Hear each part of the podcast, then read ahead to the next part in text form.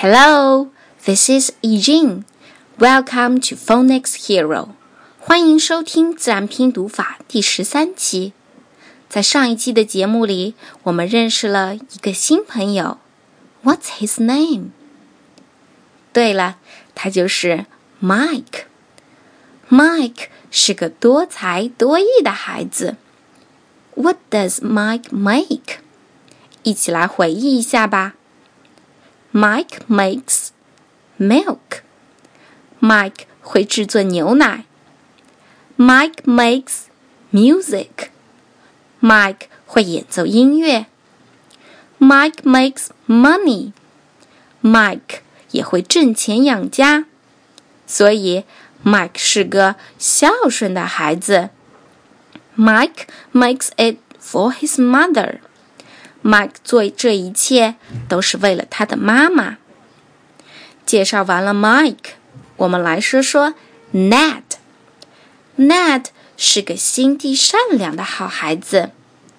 有一天，Ned 在路边发现了一只鸟窝 （nest），n e s t nest，其中字母 e 发 a，follow me。nest nest in the nest there is a little bird 鸟窝里有一只小鸟但小鸟在鸟窝掉下来的时候受伤了这可怎么办呢 ned 带着小鸟和鸟窝去找他的姐姐 ned took the little bird and the nest to his sister.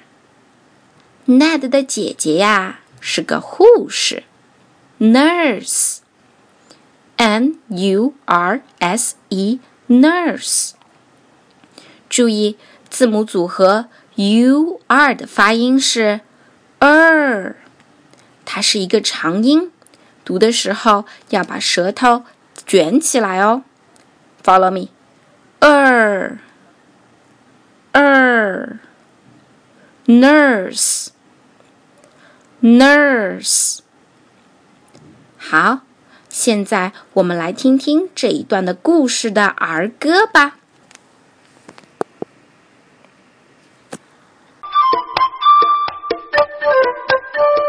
N N N N is for nurse. N N N N is for nurse.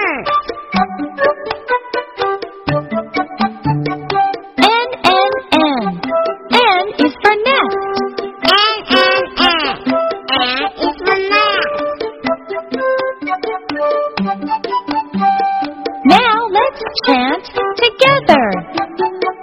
N N N N is for nurse. N N N N is for nest.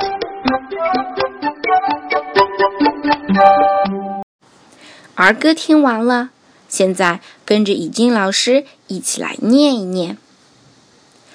N N N N is for nurse. N N N. N is for nest. 那么，到底 Nurse 姐姐有没有治好 Little Bird 的伤呢？请收听易经老师下一期的节目吧。See you.